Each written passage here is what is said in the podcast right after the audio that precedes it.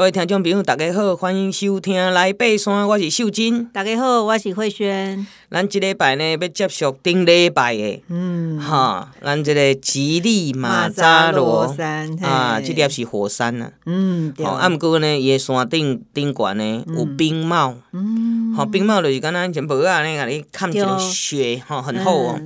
啊，不过地球暖化哈，那你啊，这个气候变迁，它的听讲这个西嘛，愈来愈少了。对对对，听说几年之内就可能会消失。是，所以一些从。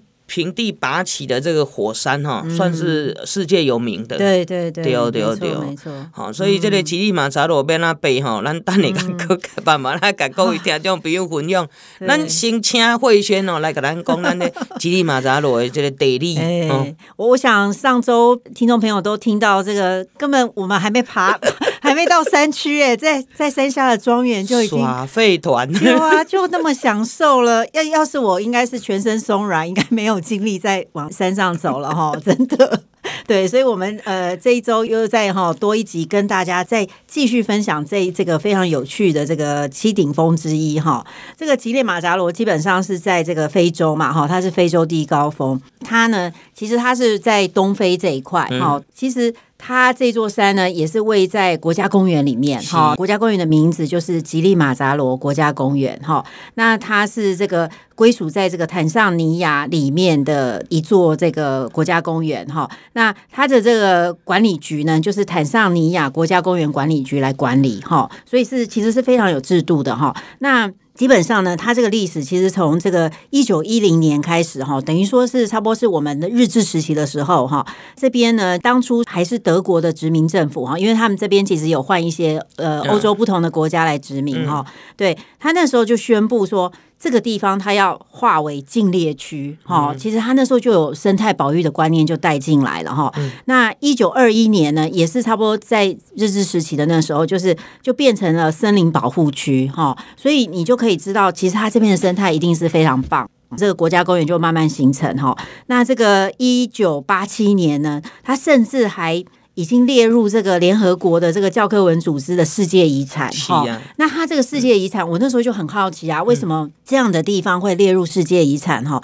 那它主要列入世界遗产的这个登录基准呢，是因为呢它有出色的自然美景，而且呢它的很多的自然现象。或者是说呈现的那个地景呢，是有美学的重要性，哦、对，所以因为它这种登录的原因，一定有它的原则嘛，哎，丢丢丢，所以它就是哈，这个基准就是这样子哈。其实我们对非洲的印象真的是，呃，除了一些比较刻板、比较负面的印象，其实应该是就是很广大的这个，应该算是高原呐，哈，或者是草原，哈，然后是充满很野性的那一种，就是动物整个哦，包括这个动物大迁徙啊，或者是说他们自己在狩猎的那个整个哦，动物跟动物之间那种物竞天择的那种印象哈，所以我觉得。这个也是真的是有这个条件呐，哈，变成这个世界遗产哈。那基本上呢，它这个东非这一块地方哈，它就是有很多很多的高原哈，比如说像我们以前地理念的什么什么。呃，伊索比亚啊，哈，或者说莫桑比克等等等等的哦，嗯、然后也有所谓的地堑，所以地堑就是，嗯、其实就是有一个那种像深谷那种东西啦，哈、嗯。大家如果对地理学稍微有概念，其实这边非洲的它的地理环境跟台湾比起来，台湾是那种很年轻嘛，哈、嗯，很年轻，这个很有活力，嗯、但是呢。非洲大陆这一块就是相对是比较老年期的，嗯、就是很久很久就已经形成的那种大陆型的那种呃地区哈。那虽然这个地方呢，它其实离赤道不远哈，嗯、其实就在赤道跟这个南纬三度这个中间这里哈。嗯、但是呢，它因为呢境内有很多的高原高山，所以这个地方其实是。属于热带高原气候，所以它其实是不热的，反而是冷。对对对，所以这个我就是蛮想听秀珍姐讲，是不是真的这样？哦，对。然后听说它只是只有那个沿海比较低洼的地区才是比较炎热。好、嗯哦，那基本上像这种进入山区啊、高原这个地方，其实是很凉爽的。那秀真姐听说日夜温差很大，非常大，日夜温差。嗯、我们是哈，都刚刚会先讲的哈。嗯在非洲当成是沙漠，很热，真是愚蠢。所以这种误差哈，一定要去调整回来。好，阮去的时阵哈，温其实欧度那嘛做用心的，嗯哈，伊有做一个物件哈，嗯，就是睡袋，哦，好睡袋，那睡袋我就想说，啊，非洲热到要死，要找这睡袋做啥？啊，这睡袋佫多厉害咧，嗯，咱一般的睡袋哈，嗯，咱膨胀是往外膨胀，嘿，它是往内吗？对，往内膨胀，真的，第一次做这种往内膨胀的睡袋。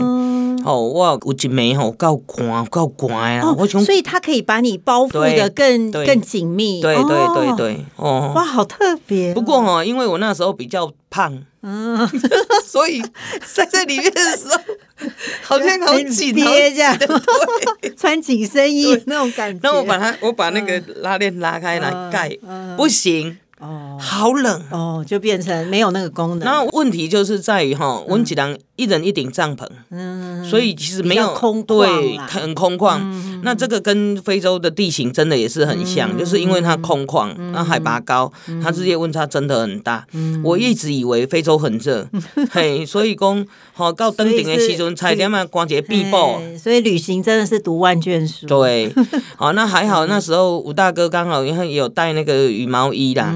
嗯，那时候真的是我说了，隔了十几年才又开始海外远征，然后又忙着工作啊，就呃有些细节细节都没有去去顾虑到，嘿，所以从后面开始第三座开始我就加强我的装备，所以我说第一次遇到那个睡袋哈，可以往内膨胀，就好像有个人抱你一样，其实这个蛮不错的，这个 idea 很好，是欧都娜他们的新的那种算是。专利吗？还是之前就有？之前就有人这样做，只是说，哎，我们台湾哈的市场需求没有这样子，没有像那样那么高了。对对对对啊！可是这样的一个 idea 真的是也对于对对对我们的这种对很特别。那因为自己一顶帐篷，哎，帐篷哈，你不要看说睡帐篷哦，他睡帐篷仿佛让你睡那个房间一样啊，他有睡垫。睡袋嘛，睡袋我们自己带的哈，睡垫、枕头，枕头上面一样放饼干。哇，好，真的是哇，好。好，那他他都要不出发嘛？对啊，还给你传，给你传。嗯，这个老板哈，因为他们都已经是一个一一套系统了，所以 SOP 都很清楚。是是。啊，那他们的食物怎么准备？全部都真空包装。哦。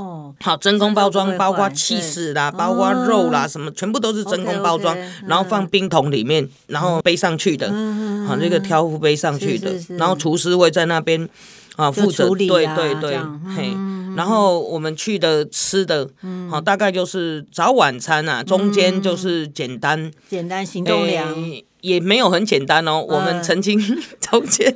嗯，中间是吃 buffet 哦，哇，要么吃意大利面呢，它会形成调整，已经够好了。如果说今天的公里数很短，然后路程很那个，他他们都有一定的地点，那个威士忌，它就是让让你感觉喝威士忌嘛。所以我们曾经在半路哈，有水源的地方，露天 buffet。所以那一些真空包装，它就是它就会处理，厨厨师都会弄得很干净。然后呃，我们坐着哈，那个盘子啊都是有整套的哦。嗯。告告诉你哦，比那个飞机上面的还好，全部都是不锈钢的刀叉。哦。就很欧式的、很西式的盘子。所以他那些餐具都没有讲求轻量化吗？没有。哇塞，那那些背工好辛苦哦。对，可是背工就是只能背十五公斤，所以才有那么多人。因为我们常上山，我们都要轻量化。可是提供工作什么的，提供工作给他们。是是是。所以在这里哈，说真的，你可以去度蜜月。你人还没有到哈，桌子、椅子、桌巾全部都帮你铺好了，你就等着吃饭就好了。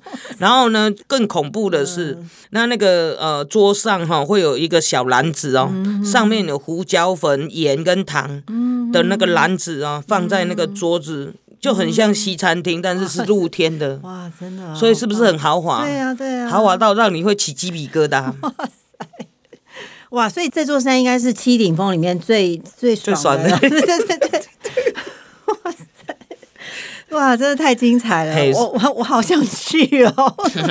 好，那这个都我们刚刚说的这些呃这些食物，通通在平地，他们都已经 SOP 弄好，然后椅子、桌子这个全部几个人，然后呢谁背这个都已经分配好了。对对，然后我们是做那个他们的有点类似那种比较大的那种。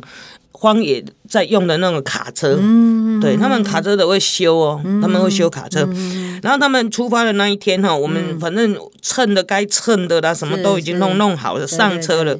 好，人员还没有到齐，那沿途就开始接人，哦、接那些挑夫。哦、然后有一些生的东西他还没买，哦、比如说牛奶啊，或者是什么什么呃番茄，嘿，对，沿途就一直买买买到登山口去。好特别，然后登山口就开始登记，他们用登记制的哈，你每一个人都要写，写自己的名字啦，然后护照号码等等等这样子，然后才开始走。那开始走，你就会发现一大堆人，啊，有分两批，一批就是挑夫，挑夫是帮忙把你所有的东西到今天晚上要住的地方，然后会帮你扎营弄好，所以他们会先走。对，然后向导、副向导跟着我们，对，那向导、副向导都会沿途解说。然后呢，他们向导背包后面都会有一个帆布的垃圾袋。哦。然后他就会告诉你，我们这里垃圾不落地。你如果身上没有垃圾袋，或者是没有办法处理，你可以丢我后面。哦。嗯。哇，这真的很好的这个管理的。对。对啊。所以你沿途应该都不会看到有人乱丢垃圾。几乎很少，除了说糖果纸屑有时候被风吹走或者干嘛，基本上是非常干净的。哈，所以这个真的有一套制度的管理还是有差。对，还有他对 leader 的要求非常的高。对，嘿，所以小费，嗯，小费虽然是这些薪水，可是你可以额外给他，嗯嗯，你可以额外奖励他，他很高兴。嗯，哇，真的是这个就是所谓的登山文化，然后一些规定啊、制度，对这些东西，嘿。哇，这个是很精彩。还有就是，呃，因为我是看到有人去走那个可口可乐路线哈，他们的这个沿途的山屋，听说山屋的经营也是弄得很好。是啊，是啊，对对对，他们那个住的环境哦，那个里面那个也是睡上下铺，但是他们那个环境是很舒服的。没错，没错。哎，还有冲水马桶。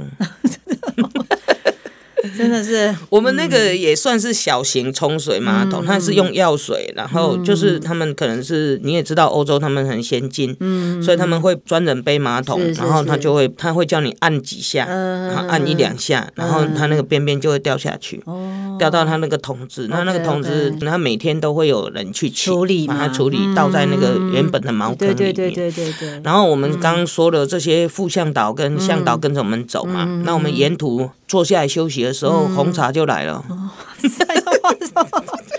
真的太舒服了，而且我觉得很棒的是，这些向导还会沿途解说。会，对呀，这个在台湾爬山应该很难吧？都爬累死了，然后都一直在赶路。他们有他们的行程安排哈，嗯，比如说有一天呢需要长一点的移动，是，然后有一天是比较短，有一天比较间接的这样子。对，所以他在比较短的移动的时候就可以让你舒服、享受啊。然后他们有一个好处就是每一天晚上啊，他们一定会讲解。明天哦，行程行程对，那你今天遇到什么？对，你今天有遇到什么受身体状况啊？怎么样的那个都可以互相的去反映。哦，这个很棒，真的是很特别的一个啊一个行程，听起来就是非常有制度。好，咱小休困起来，咱等下再个继续。